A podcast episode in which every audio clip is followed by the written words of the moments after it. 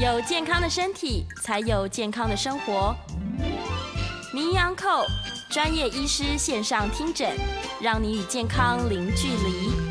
各位听众朋友，大家早安，欢迎来到 FM 九八点一九八新闻台。你现在所收听的节目是星期一到星期五早上十一点播出的名医昂寇，我是主持人要李诗诗。今天的节目一样在九八新闻台的 YouTube 频道直播中，欢迎大家可以来到线上哦，看到我们的直播现场，同时也可以用文字在聊天室留下您的讯息。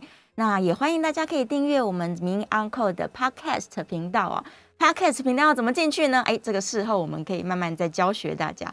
Podcast 上面会有我们所有节目的音档哦，到时候大家这个随时想要复习某一些某一集特定节目的内容，都可以在上面来收听。好，今天我们回到节目哦。这个今天的主题，其实我是非常非常有兴趣的。我们要感谢今天的来宾为我们定了这么棒的主题。首先欢迎来宾，台北市立联合医院复健部的部主任吴俊杰吴医师，欢迎吴医师。Hello，各位听众、观众朋友，大家好啊，诗诗好。好，吴医师早安。我们今天要来聊这个足底筋膜炎，对不对？对。其实很多人不只是这个。可能年纪大的人，是年轻人也都会有这样的困扰。哎，我想应该大家或多或少曾经听过身边的朋友抱怨说：“哎，我早上起床，怎么一下床我脚就痛到不能够走路？这个足底筋膜炎到底是发生什么事情？” 啊，跟大家简单介绍一下，嗯、就是那个脚底呀、啊，啊，我用手来表演好了啊、哦，就是我们的手跟脚其实差不多，就是你脚有脚趾头，手也有手指头啊。那脚趾头一样可以这样动，只是没有像手这么灵活而已。嗯、那每一个脚趾头应该这样说，就都有一条筋啦，哈。那我我们俗称叫筋啦，在脚脚底它就叫筋膜，所以每一个脚趾头都有一个筋膜。哦。那这个筋膜啊，最后就附着在足跟，就是跟骨的比较前缘，嗯、大概就是在我手的这一个位置。嗯。哦、那。等同于脚的这一个位置。是，那一般它是在脚后跟的稍微正中间的偏内侧一点。哦，啊，那位置大概是在这里，就是附着点的位置在这里。是。那足底筋膜炎发生的原因，基本上大概跟负担过重是直接相关的啦，哦、就是呃，因为我们我们人是直立的动物嘛，你有体重啊，你的体重啊一直往下。去压迫，嗯，所以最容易出现脚底筋膜炎的地方，就是我刚刚讲的这一个点，这个是第一名的点哦，啊。那当然，所有的脚底筋膜都有可能受伤，是啊，不是说只有这一个点，那个脚后跟的这一个点会受伤，嗯，所有的脚底筋膜都有可能会受伤。那以脚后跟的正中间偏内侧这一个点是最常见的啊。那再来就是脚的稍微前缘，嗯啊，前缘这个地方，脚掌、啊，就是我们走路啊，嗯、我们走路脚一定是这样走，然后往往前推，对，然后脚后跟踩下去以后再往前推，嗯，那往前推的这个地方也容易造成筋膜发炎、哦、啊。那原理就是刚刚讲的，就是你给它负担超过你。脚底筋膜身体的负荷是啊、哦，就会造成足底筋膜炎。那这个是很常见一一件事情。嗯，那最常出现的症状就是早上下床之后踩到第一踩的第一步，对，会非常疼痛，非常痛、哦。对，然后你走一走之后，你的疼痛状况就会比较改善。嗯、哦，这个是最初期。好、哦，那等到你都不理他。啊、哦，然后一直走，一直走，一直走，你会也会有一个假象啊，就是你会觉得说，哎，啊，我这个脚底筋膜炎的发生就是不能一直走，哎呀，就就是不能休息，我要一直走路，一直走它就会好。休息久了，对，休息久了就会痛。对，然后那那然后不休息，一直走路就比较不痛，所以会出现一个假象，你就会一直在走路。对，最后啊，就是可能走了一两个月之后，发现，哎。啊，我以前啊走一走会比较改善，对，但是啊最近已经变成啊我踩下去也会痛啊，然后我走路走来走去一样会痛，是只是可能疼痛的情况稍微好一点点而已哦，哦。其实这时候就是你的足底足底筋膜炎变得更严重，已经恶化了。对对对，所以啊，其实有的时候身体会给你一些虚假的讯号，不能完全相信它。嗯、啊，我们了解足底筋膜炎发生的原因啊，嗯、你就要从原因去慢慢的去调整它。啊，那当然年轻人也会，年纪大也会，但是以年纪大的人比较多。为什么？因为脚底呀、啊、都有这种像手掌。那个就有这种呃软垫啊，那这个软那个脂肪的软垫啊，年纪越大，一定是越来越萎缩，越越来越薄。是啊，所以年纪越大的人，脚的保护力，保护足底筋膜的保护力一定会变差。嗯啊，所以就很容易造成足底筋膜炎。是，当然年纪轻也不是不会。对呀，我也看过二十几岁，因为因为常常在运动场上一直跳、啊、打篮球啊等等的，对，所以一样会出现这类的问题。是是是，所以年轻人如果说他运动可能太激烈了，造成这个足部的负担过大，他也是会引起筋膜发炎的。是，对。那通常一般人可能是，例如买了新的鞋子，鞋子不合脚，它也会引起这样的问题，对不对？对，因为。穿习惯啊，那个鞋子比较会符合你的脚底的形状。是、嗯，那新买的鞋子刚好没有那么习惯，或是鞋鞋垫啊比较硬一点，嗯、还没有开始服贴你的脚底的形状，嗯，就比较容易造成足底筋膜炎的问题。是是是，所以有可能运动过度，走了太多路，然后也许是鞋子不合脚，或者是一些这个走路习惯不良等等，可能都会造成足底筋膜炎的发生。那这个发生之后的症状，除了像刚刚医生说早上起来或是休息完之后特别痛，然后可能走路走一走会稍微好一点，它还有没有其他的症状？例如会不会往上跑到脚踝啊之类的？呃，一一般呢、啊，足底筋膜炎如果是单纯的足底筋膜炎，对应该不会往其他地方扩散哦。哦是，但是啊，因为脚底筋膜发炎，打个比方，嗯，你这里会痛，对，你走路的时候。你的脚的位置一定会稍微调整一下，对，去避它一下。哦。对对对，就是你会避开你足底筋膜会疼痛的位置。嗯，那变成你走路的位置就改变。对，哦，那走路的位置本来是这样子走，结果变现在你变成斜着走。嗯啊，斜着走走一走就变成其他的筋膜发炎。哇，啊，那对这个是蛮常见的，是就是其实脚底筋膜炎不会不会。应该是这样说，它不会传染到别的地方。对，但是它会因为你步态的改变，嗯，造成其他的脚底附近的一些筋膜啊，就是我们我们学术的名称应该是讲肌腱呐。肌腱。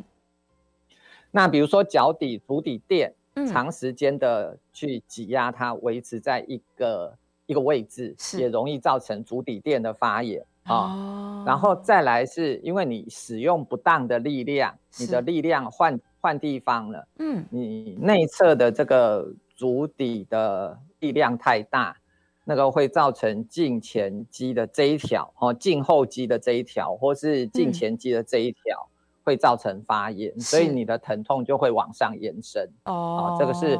我们临床上还蛮常见的问题，是是，它都是因为一个地方坏掉了，然后他就用替代的方式去使用他的脚，结果其他地方也跟着就发炎起来，这样。对，哦，哎，我刚刚突然想到，是不是那个扁平足，就足弓比较低的人，是不是也比较容易发生这种状况？是没错，因为扁平足啊，理论上是这样，每一个脚都有一个足弓，对，啊，像这样子弯起来的足弓，是，那足弓是靠成。靠一些肌腱啊，一些本来的位置在拉拉扯，嗯、造成一个弓形的足弓。是，那扁平足的人就是足弓变少。当然，当然有完全扁平的扁平足是可以不用当兵的。嗯，但是也有轻微的扁平足，嗯、就是它它没有那么扁。对，但是一样它有轻微的扁平足。是，那所以它两边的拉力会不一样，会造成足底筋膜、嗯、这一条筋膜啊的拉力变大。是，所以。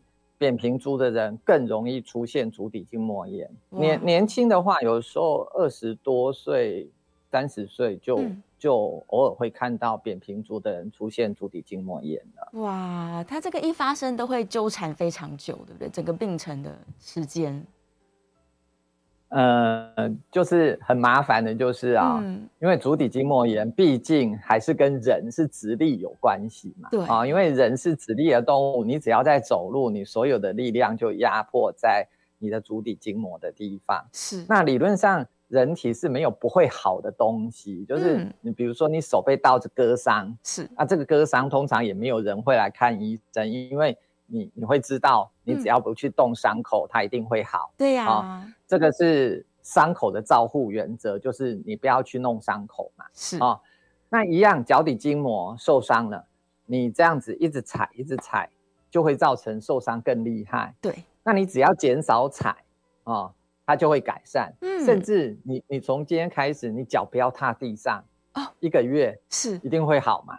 哦，问题是。怎么可能？你怎么可能脚不要踏地上一个月？嗯啊、哦，所以很很麻烦的就是，你已经知道你的足底筋膜发炎是，但是你又不得不走路啊、哦，甚至有一些人呐、啊，我我门诊的时候会跟他讲说啊，你一定要少走一点路吧。对、啊，那有人就会吐槽我，就说啊，我怎么可能不走路？我每天就是跑业务，我我就是要跑业务赚钱的，所以。我一定要走路，非走不可。哦。对，所以这件事情的确很麻烦。所以足底筋膜炎是一件非常恼人的问题。哦，那为、嗯、为什么恼人？就是你不可能不走路。对。哦、那一旦你要走路，你有那个体重的力量去踩、去挤压你已经受伤的地方，是就有点像手被刀子割伤，割到了伤口，你一直用东西去摩擦它，哇，你的伤口。就很难好，对对，哎，所以它其实并不是说不容易好，只是因为我们一直要使用它，所以这个受伤的地方没有办法休息。那好，假如真的已经发生了，他到底应该要怎么样帮助自己？说虽然我还是要用，但这个疼痛我该如何去缓解它呢？这个医生有没有什么建议的方式？对，所以我们最重要就是我们了解足底筋膜，既然是你的重量造成足底筋膜的受伤，所以。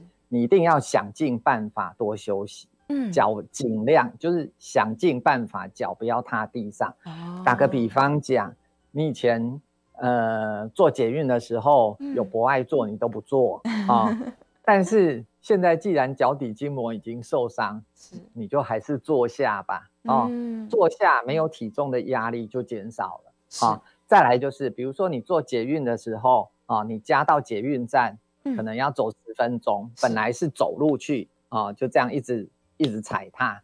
那你如果你家附近有 U bike，你就骑 U bike 到捷运站放着，嗯，再坐捷运。是，哎，这一段走路的步行的路程，你就可以减少了啊。啊，就是你骑脚踏车去踩的时候，你就不会踩到足底筋膜对那个痛苦。要换别的地方。那足底对它也可以得到适当的舒缓。嗯，所以。足底筋膜这一件事情要把它弄到好，绝对不是从单一一个治疗去着手，是你一定要从你日常生活的一些生活习惯，嗯、还有一些生活形态去做适当的调调整，甚至你做你你在家里，哎，平常你在家里走路也也是穿。一一般的拖鞋，然后就常常在走来走去。哦、对，那你如果在家里是办公室的时候，有那个滑轮、滚轮的椅，你就在椅子上滚来滚去啊、嗯哦，基本上你就不用起来走路了。对，这个是对，这个是从日常生活的形态来调整，让足底筋膜炎的压迫可以尽量减少。嗯，这这是你要做的一件事情，嗯、就是有足底筋膜炎的人。一定要从日常生活的形态去调整。是，再来就是人不可能不走路，一开始要走路就有体重的压迫。对，那体重的压迫如果是直接压地板，嗯，那当然压迫的力量就比较大。是，所以如果你能用适当鞋垫啊，比如说像这种啊，这种软 Q 的啊。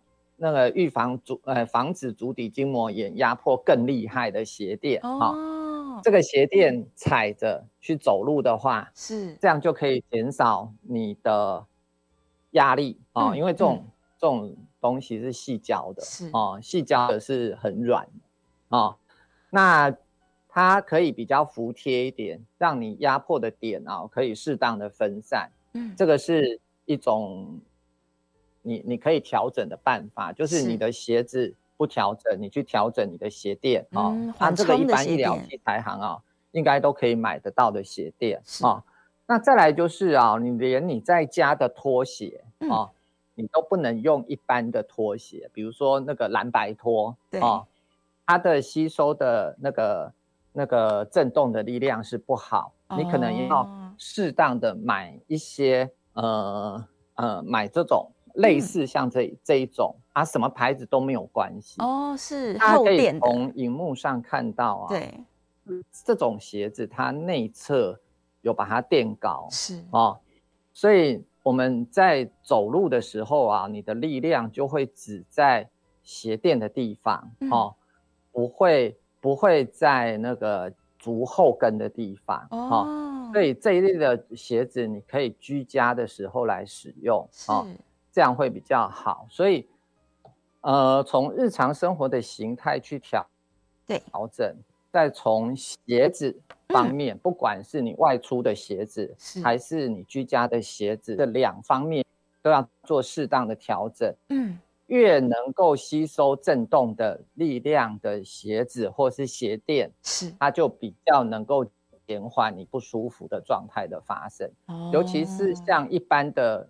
呃，一一般的皮鞋哈，哦、比如说男生男生的穿的皮鞋走路有的时候会咔咔响的那一种皮鞋，对，一般来说它的鞋底都蛮硬的，嗯。啊、哦，那正常人穿应该都没什么问题，是但是一旦是已经足底筋膜发生的人，你在穿那种走路会咔咔咔的那种鞋垫，不管是男生的皮鞋，嗯，或是女生的高跟鞋啊。哦那类似这一类的鞋子，它的吸收震动的力量都非常差，嗯，所以你一定要适当的调整。就是你上班非得穿高跟鞋不可的话，你就要买个鞋垫垫在，嗯，你一样，你上班非得穿比较硬的皮鞋哈，因为有的时候是公司的规定，一定要这样穿，对，那你就要买鞋垫，不然的话，你就要换一些比较软的，哈，像类似像运动鞋这种啊。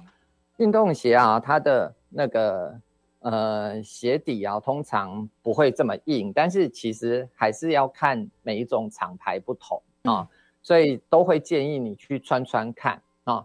有一些厂牌号称呃是什么什么气垫的运动鞋，哦、但是其实我穿起来我我也觉得有点太硬，哦、所以适当去穿看看，然后看看它的软硬度来决定。你要挑的鞋子是这样子，是就是要有很好的缓冲，不要让足底有这么大的压力。是是是，嗯，但是有些人有运动习惯啊，他想说啊，我可能吃个止痛药，我就去运动了吧，这样。所以到底他正在发炎期间，他要不要去运动呢？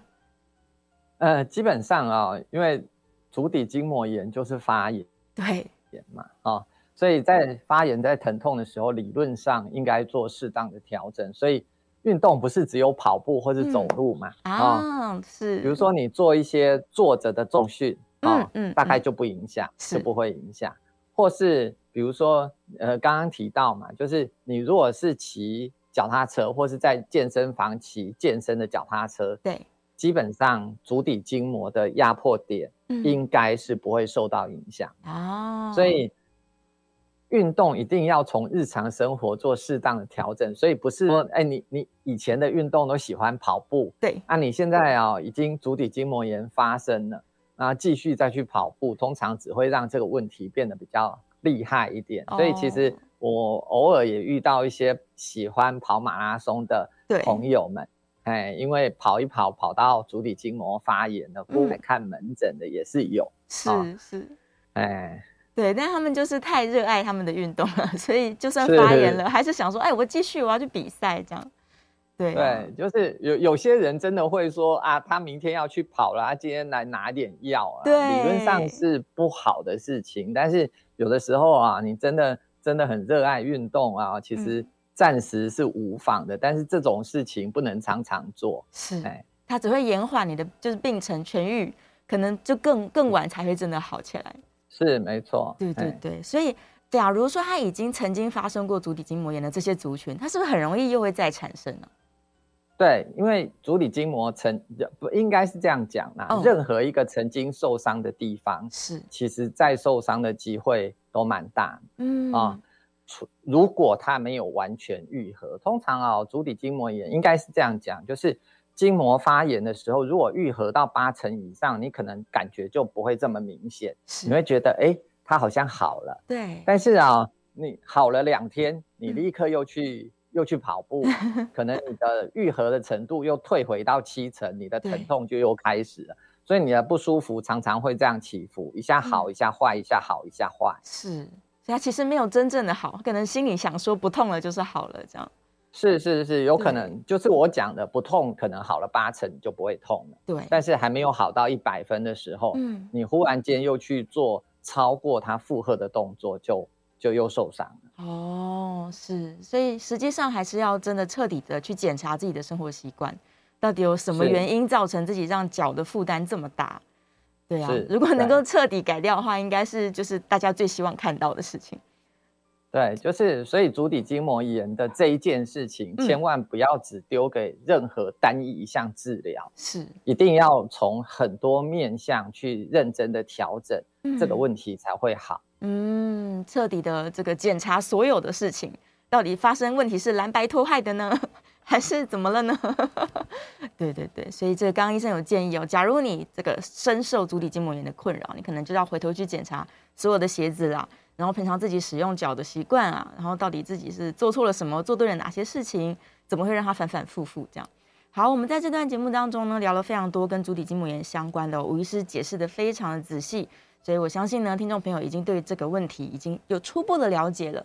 那我们在 YouTube 聊天室有一些问题，我们在下一段节目当中会开始做回答。那我们在下一段也是可以开放 Coin 的哦，Coin 专线是零二八三六九三三九八零二八三六九三三九八，欢迎大家可以 Coin 进来，直接把你的问题要来跟医生做讨论。那也希望能够帮助到有这个相同困扰的朋友们，不管是爱穿高跟鞋的女生。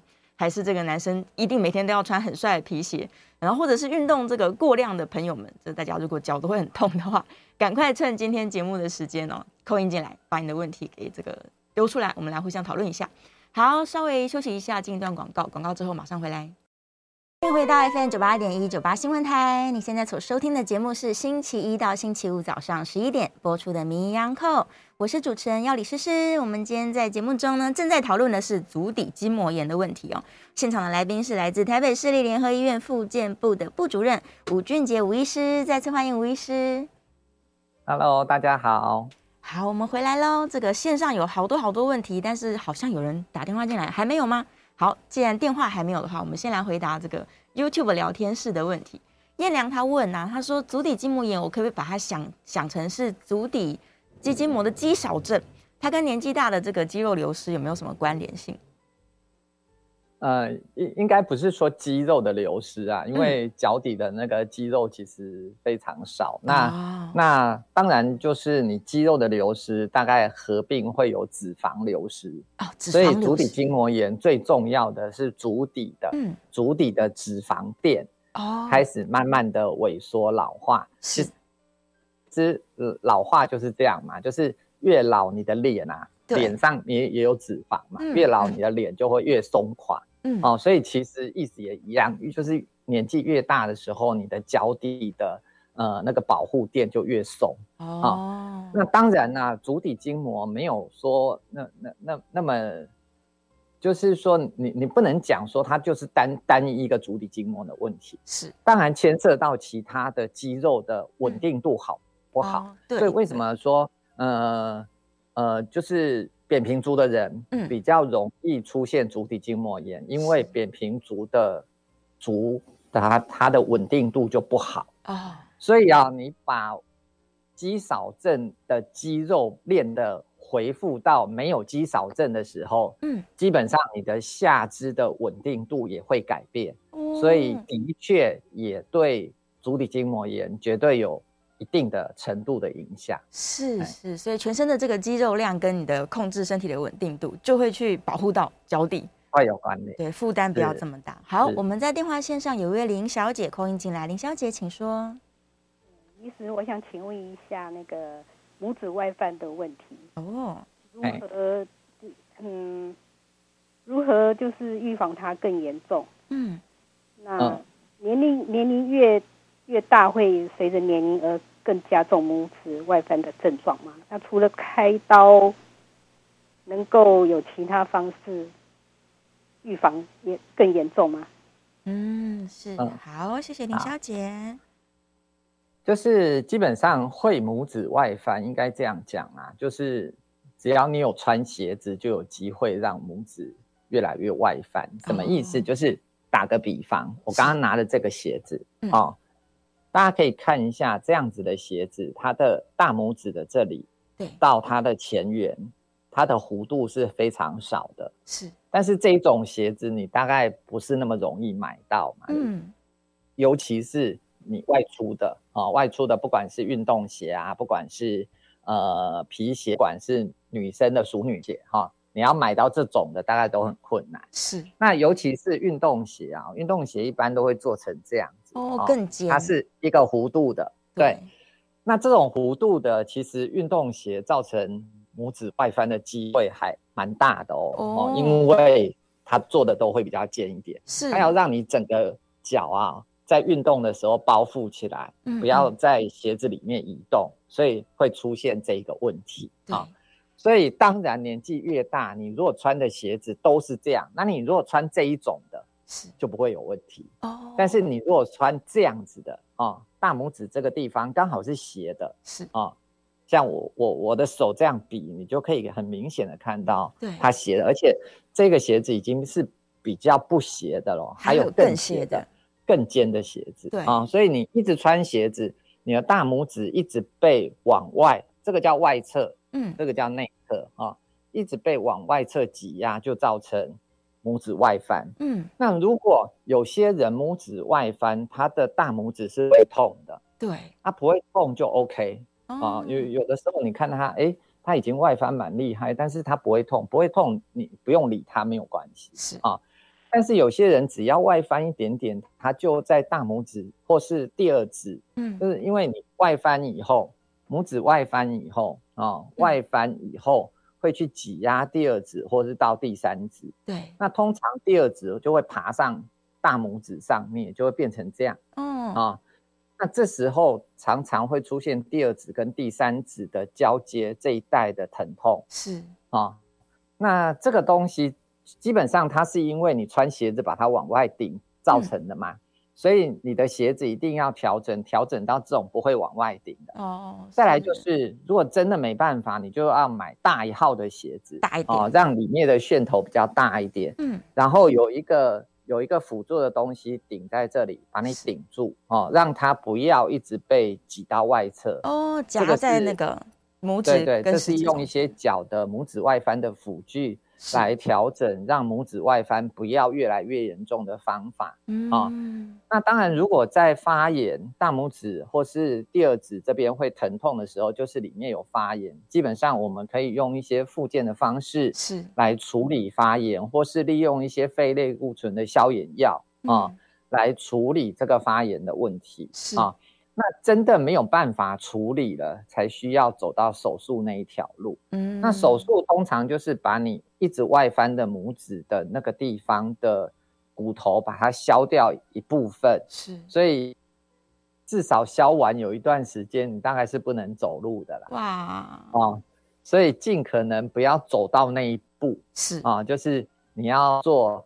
鞋子的适当的调整，嗯嗯、哦、嗯，这个才是最重要的事情，就跟我们提到的足底筋膜炎一样的意思啊、哦，就是你的鞋子不能调，你就要从鞋垫调，嗯，那、啊、如果可以鞋子调，一定要从鞋子去调整，才是最根本处理这件事情的方法。是，大家真的要爱护自己的脚，哎，这个没事观察它的形状，看有没有发生一些问题。然后鞋子也不要只挑漂亮的，要跟吴医师说的一样，你要挑这个弧度不会去影响到你的脚的。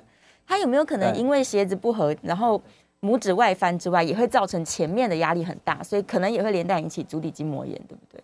是，没错，没错，两个哎还蛮常合并一起发生的，就是又有拇指外翻，对，然后又有足底足底筋膜炎。是那。尤其是拇指外翻的人，足底筋膜炎、筋膜发炎的位置会比较偏向在前缘，对前侧。对对，真的是鞋子害到太多人了。大家第一个减少走路，大家都当成当成贵族，这样每天少走路。然后呢，这个鞋子要买好一点。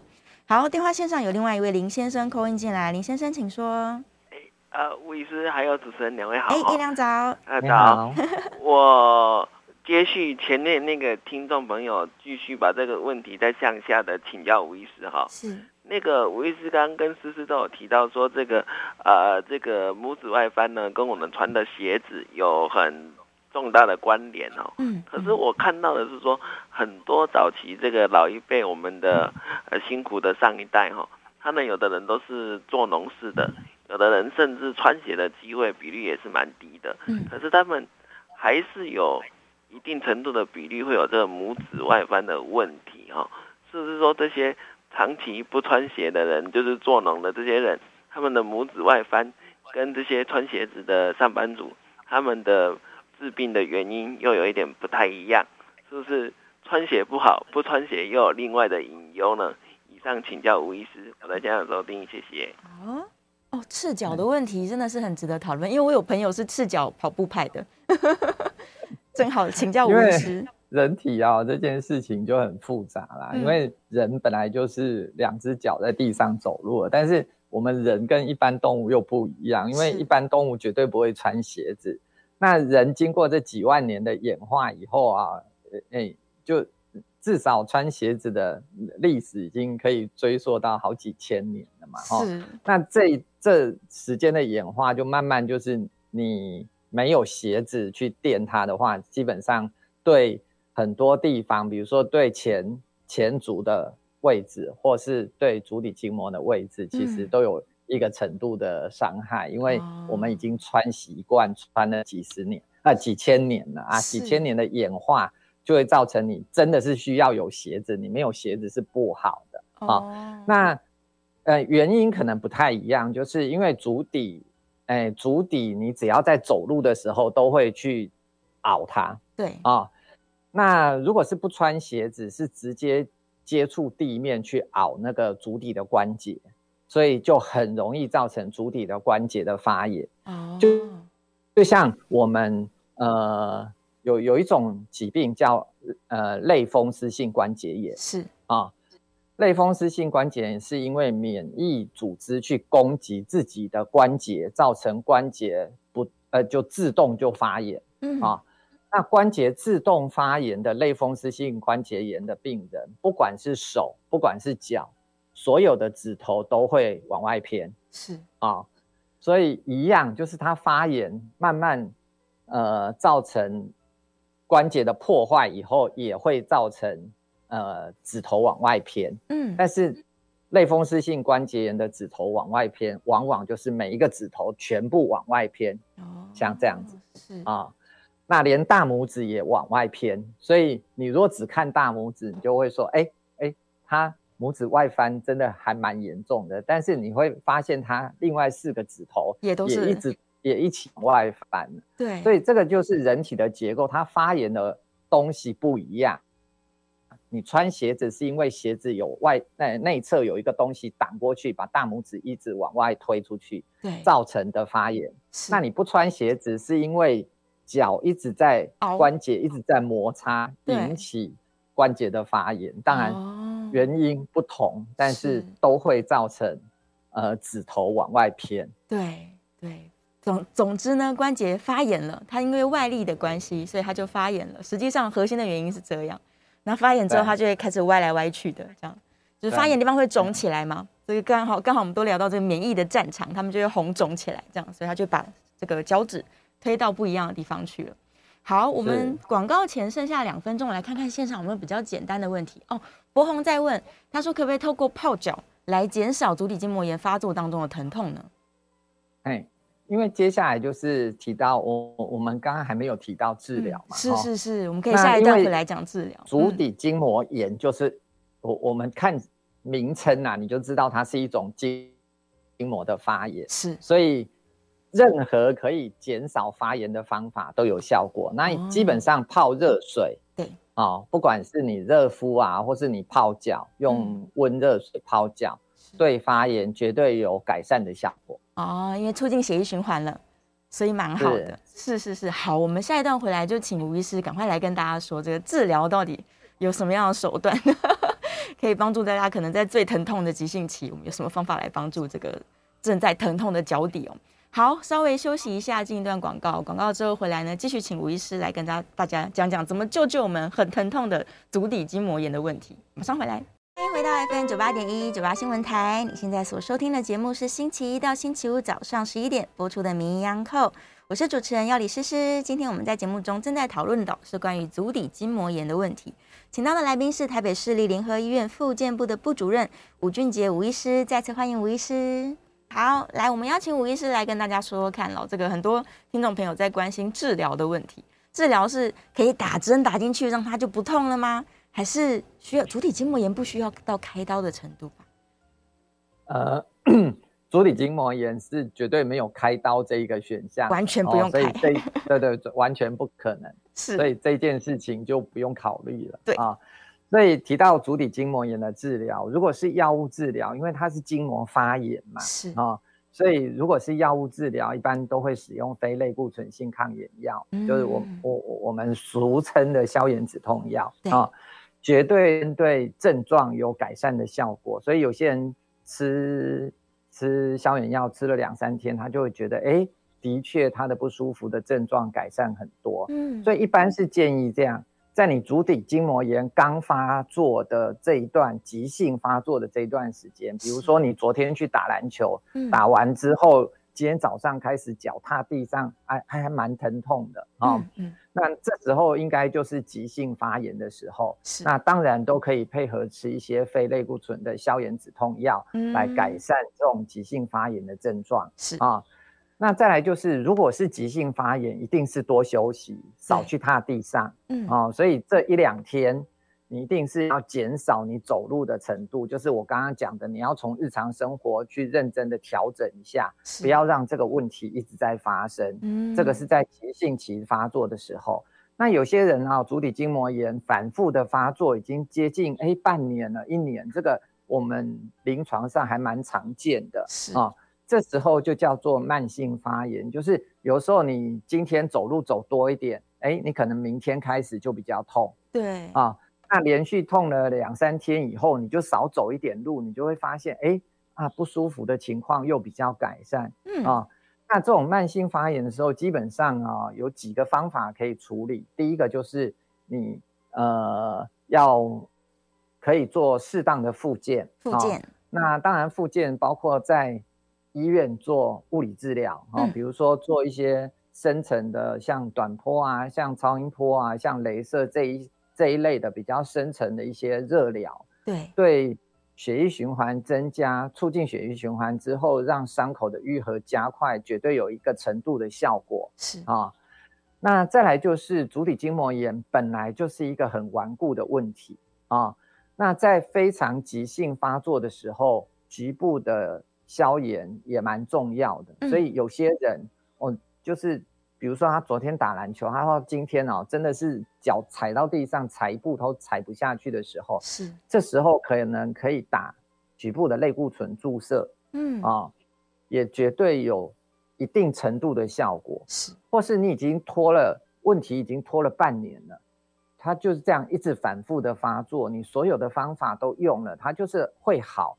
但是没有办法好到完全，嗯，还是可以试试看局部的类固醇的注射，让那个足底筋膜炎的发作可不可以因为使用类固醇之后，把它发炎降到一个非常低的程度？是，哎，真的有人临床上有人打一针之后就已经好了哦，啊，这个也遇过啊，所以就是很多方法，再来就是它本来就是一个很。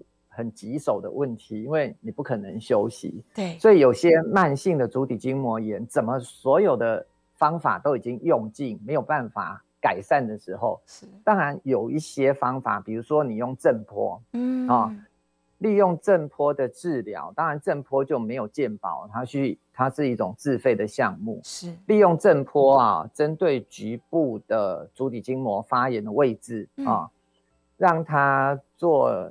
一个程度的稍微细微的破坏哦，啊，利用震波做细微的破坏以后，再让它再生修复啊。嗯，对对对，也是一种方法。所以足底筋膜炎的处理是非常复杂的一个问题，是一定要从几个面向。第一个，从日常生活，你的你的形态一定要做适当的调整。嗯，然后自己在家里可以适当的做一些消炎的方法，就刚刚那个网友讲的，就是你可以多泡泡热水啊，你可以用暖暖包多热敷啊，甚至你洗完澡的时候拿那个拿那个吹风机啊，热热的风啊吹一吹，吹脚底这样，对足底筋膜的消炎都有一个程度的改善。是，然后要做鞋子的适当的调整，嗯。啊，然后再来就是针对。